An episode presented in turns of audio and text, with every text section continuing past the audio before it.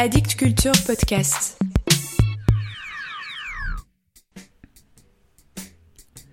Salut à vous. Qu'est-ce que vous êtes prêt à encaisser? Combien d'épisodes de mort à la poésie? Mort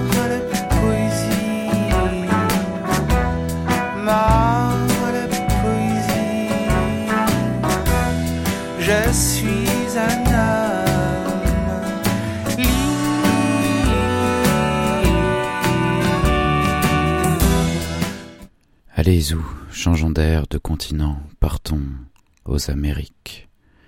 Mettons les pieds aux États-Unis où la poésie a une importance fondamentale, autant voire plus que sur le vieux continent.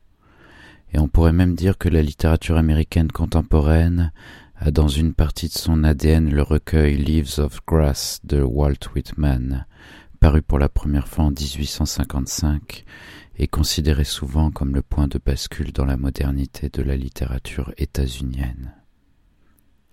Même si tous les romanciers n'ont pas été poètes, et que tous les poètes n'ont pas été romanciers, ils sont assez nombreux à avoir été les deux.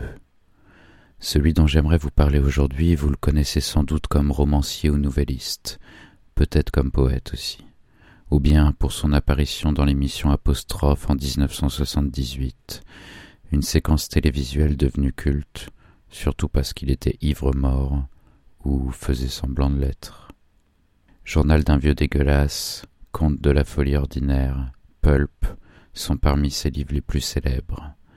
Vous l'avez reconnu, l'extravagant, le bourru, l'érotomane, l'alcoolique, l'intenable Charles Bukowski.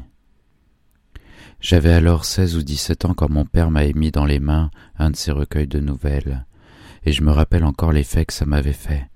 Quoi? C'est aussi ça la littérature? Mais c'est respectable ou bien c'est de la pornographie? J'ai le droit de lire ça en public? C'était vulgaire, cradingue, sexuel, violent, désabusé, et terriblement drôle et attachant. Oui, du grand art. Si aujourd'hui vous avez un ado qui ne lit pas, essayez de lui mettre les contes de la folie ordinaire dans les mains, comme ça, pour voir si ça marche. On lit aujourd'hui Bukowski parce qu'il est mythique, parce que son œuvre est entrée dans le panthéon de la littérature du XXe siècle, mais à bien y réfléchir, serait-il encore publié aujourd'hui? Y aurait-il aujourd'hui des revues capables de publier de telles obscénités? De quel nom d'oiseau serait traité Bukowski? De misogyne, d'homophobe, de raciste Ouais, les trois, et bien plus. Alors, chères oreilles sensibles et politiquement correctes, passez votre chemin avant que je ne fasse la lecture d'un ou deux poèmes tirés du recueil Tempête pour les morts et les vivants, paru récemment au Diable Vauvert, et réunissant tout un tas de poèmes inédits et éparses dans une traduction de Romain Monnery. Écoutez. Emmène-moi voir le match de basket. Les filles peuvent encaisser de côté, debout, tête à l'envers ou sur la vôtre, de tête. Comment les filles peuvent encaisser par devant ou par derrière, mordre, sucer, avec la langue, du cuir, des claques, une baigne, un couteau, des brûlures, bronzé ou plongé dans une orgie de beurre. Bourrée, sobre, défoncée, en rogne, à plat, vicieuse, comblée, simulant.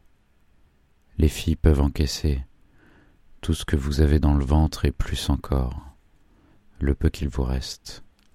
Pénis, cœur, souffle vital, odeur de transpiration, gémissement d'albatros, perspicacité d'éléphant, cris de puce. De vieux hommes aux langues de porc pleines de verrues, de jeunes garçons couverts de boutons tristes. Le fou et le génie, des bouchers et des nazis, des sadiques et des simples d'esprit des pompistes, des obsédés, des avortons, des elfes, des sonneurs de cloches. Comment les filles peuvent encaisser ça? C'est comme un camion qui leur passe sur le corps, gyrophare allumé. On peut jouer de l'harmonica avec. Amener des hommes à sauter des ponts pour ça, ou à cause de ça, ou à cause d'un manque de ça. Mais c'est juste pas si bon que ça. Péter les jambes relevées sur le dos dans des positions ridicules c'est davantage un tour de garce pour tailler le bleu de vos yeux pour vous rendre chèvre, exigeant une preuve d'éjaculation ou je ne sais quel carton préfabriqué de l'école de la virilité. Les filles peuvent encaisser par tous les temps, elles peuvent vous prendre, vous changer en capitaine d'industrie ou en bouffeur de merde, tout ce qui leur plaira. Elles peuvent vous enterrer, vous épouser, vous fouetter, vous recouvrir de nappage comme un cake, fourrer votre bite dans un bocal rempli de veuves noires et vous faire chanter. Emmène-moi voir le match de basket. Les filles qui se promènent le dimanche matin peuvent vous faire penser à Mahler au tableau de Cézanne. Elles peuvent vous faire penser à des choses calmes, des choses calmes, authentiques et légères, comme la façon dont elles oscillent et glissent dans leurs robes jaunes et bleues. Elles ont mis la moitié des barjots qui se tapent la tête contre leur mur capitonné où ils sont. Seigneur, une fois j'ai traversé la moitié du Nevada pour en traquer une et quand j'ai fini par lui mettre la main dessus, j'ai réalisé que j'avais simplement couru après le même cul à la différence qu'il se trouvait sur le corps d'une autre femme. J'ai saccagé des bars entiers sous l'emprise de ma fureur, tenté de me noyer dans des baignoires d'appartements miteux, et pourquoi?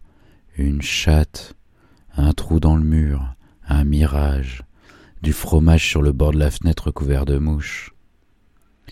Comment les filles peuvent encaisser ça? Comment les filles peuvent déclencher ça? Continuez comme ça.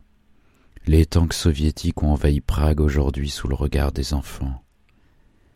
Les filles portent des fleurs dans leurs cheveux. Je les aime. Allez, un deuxième pour la route.